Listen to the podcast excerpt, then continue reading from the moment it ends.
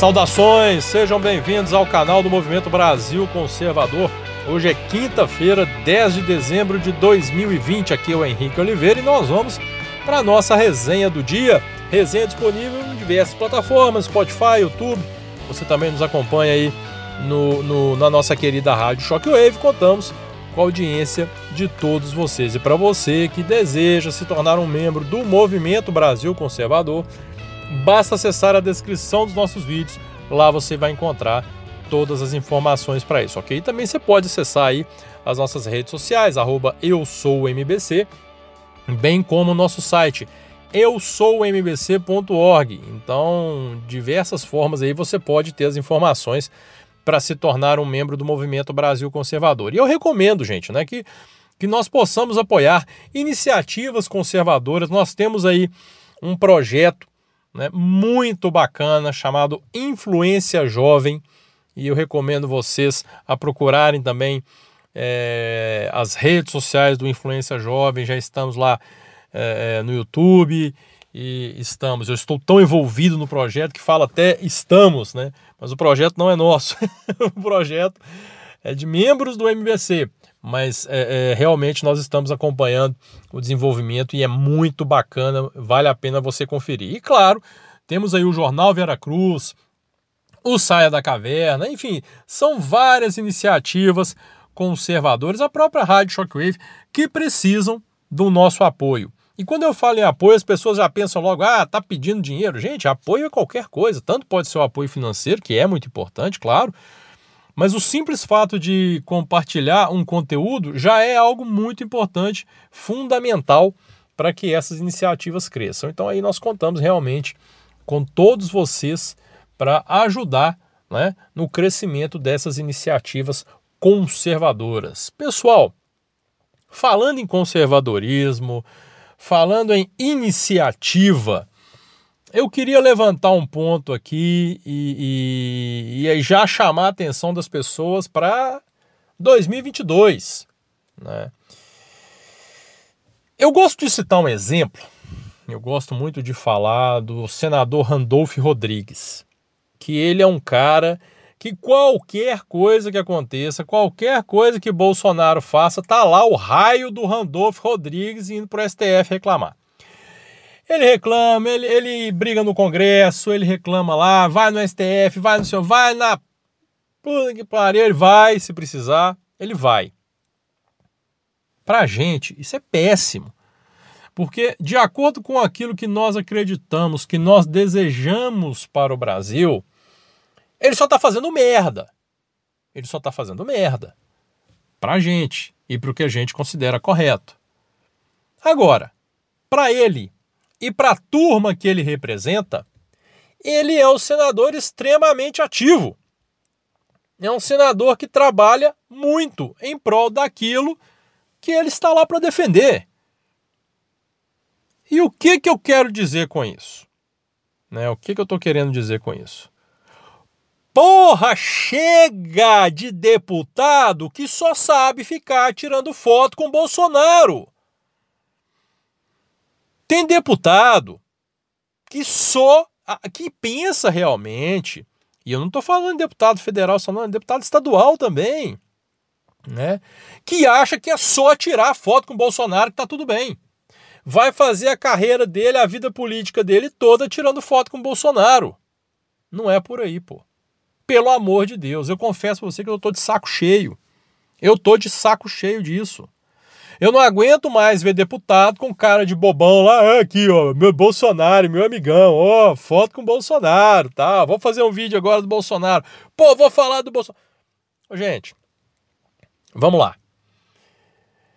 Eu sou um apoiador ferrenho de Bolsonaro, vocês sabem disso. Eu sou. Eu sou um apoiador ferrenho do presidente.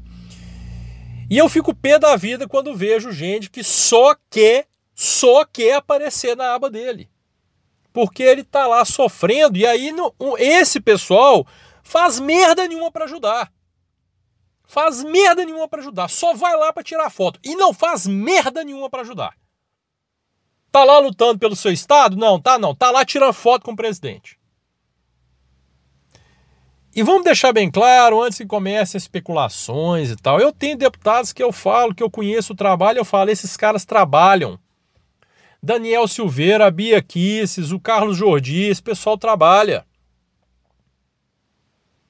Agora, tem deputado que, pelo amor de Deus, e repito, não é só federal, não, estadual também, que quer fazer a carreira exclusivamente subindo aí aparecendo às custas do presidente. Pessoal, vamos entender uma coisa. Vamos entender uma coisa. Nós precisamos de uma base conservadora. Conservadora não é simplesmente eleger candidatos que se dizem de direita ou, né, que podem até ser. Não, beleza. É, o cara é de direita, bacana. Mas ele está lutando? Ele está fazendo alguma coisa pelo conservadorismo? Ele está botando a cara lá pelas pautas conservadoras? Aí é que está o X da questão. Aí é, é, é, é, vamos dizer assim, aí é o ponto-chave. Não adianta apenas o cara se dizer de direita, se dizer conservador e ficar lá tirando fotinho com o presidente. Ele tem que procurar fazer algo efetivo pela causa conservadora.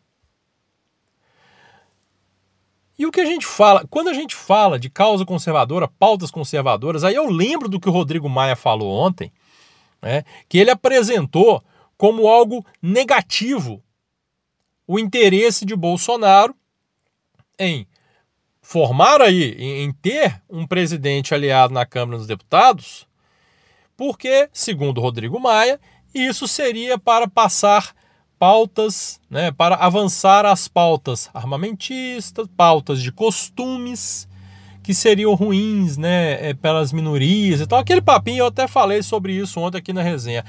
Quando você vê o, presidente, o atual presidente da Câmara batendo nessa tecla, deixando claro ser contrário a isso, aí a gente se pergunta, beleza. E o nosso deputado? E o seu deputado? E o deputado que você elegeu nas últimas eleições? O que, que ele está fazendo lá? Ele está efetivamente lutando ao lado do presidente, ele está batalhando pelas pautas conservadoras. O que, que ele está fazendo? Aliás, você lembra em quem você votou nas últimas eleições? Eu lembro. Eu lembro. Deputado estadual, deputado federal, senadores. Lembro de todos.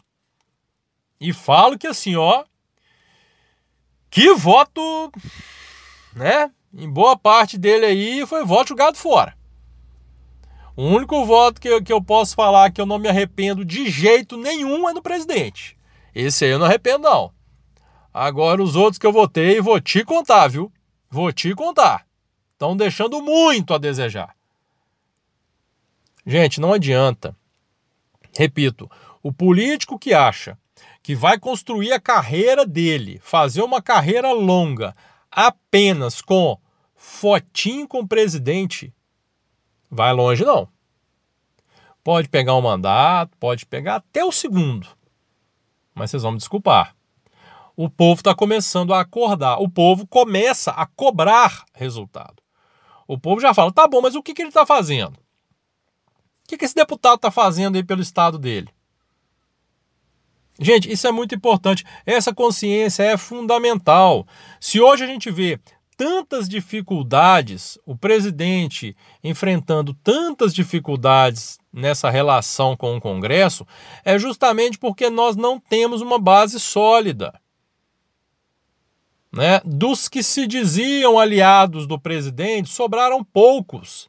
E são esses poucos que tentam fazer alguma coisa.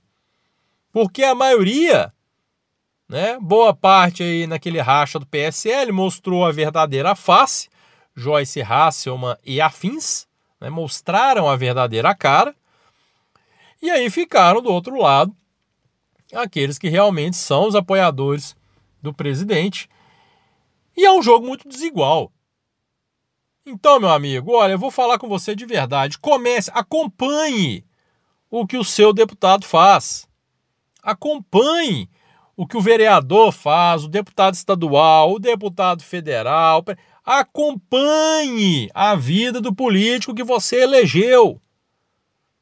Porque senão nós entramos num círculo vicioso. Aí vamos chegar em 2022, vai todo mundo lá tirar foto com o Bolsonaro.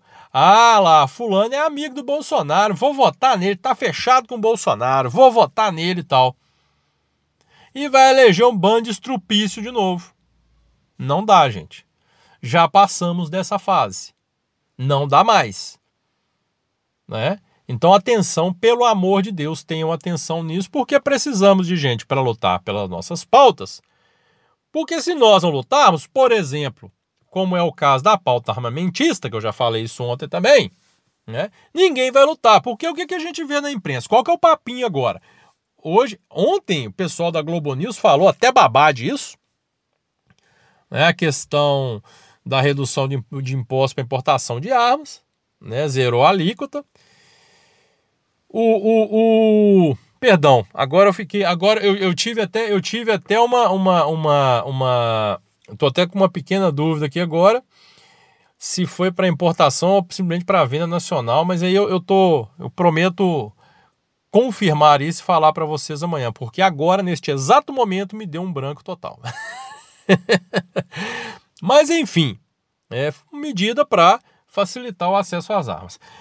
Nossa, o pessoal espumou. Guga Chakra, por exemplo, falou: não, mas Bolsonaro tinha que estar tá procurando vacina para o Covid, não é preocupado com arma, não. Ô Guga Chakra, meu filho. Primeiro, vamos lá. Compromisso, a prioridade do presidente é governar para todo mundo. E a prioridade dele é essa. Questão da vacina, já está mais do que esclarecido por parte do governo federal. Enquanto não tiver uma vacina autorizada pela Anvisa, nada feito. Né? E uma coisa não anula a outra, meu amigo. Não é porque está fazendo uma que não vai fazer a outra. Vou te falar, Guga Chakra, andar e mascar chicletes é possível. Fazer isso ao mesmo tempo. Talvez para você você não consiga, mas é possível. Você consegue andar e mascar chicletes ao mesmo tempo. Então, gente, quem está lutando por isso somos nós. Porque quando você fala em uma pauta conservadora, a esquerda vem e mete o pé e fala até babar. Foi falar da redução de impostos para as armas, pronto, acabou. Nossa, mas o Bolsonaro tinha que preocupar, era com, era com a vacina, não é preocupar com arma, não, não sei o quê. Sério, né? O pessoal acha que agora tem que ser. E, e, e, e me deixa indignado, indignado, o fato de que toda vez que você fala em pautas conservadoras, né, toda a imprensa trata isso como se fosse algo absurdo.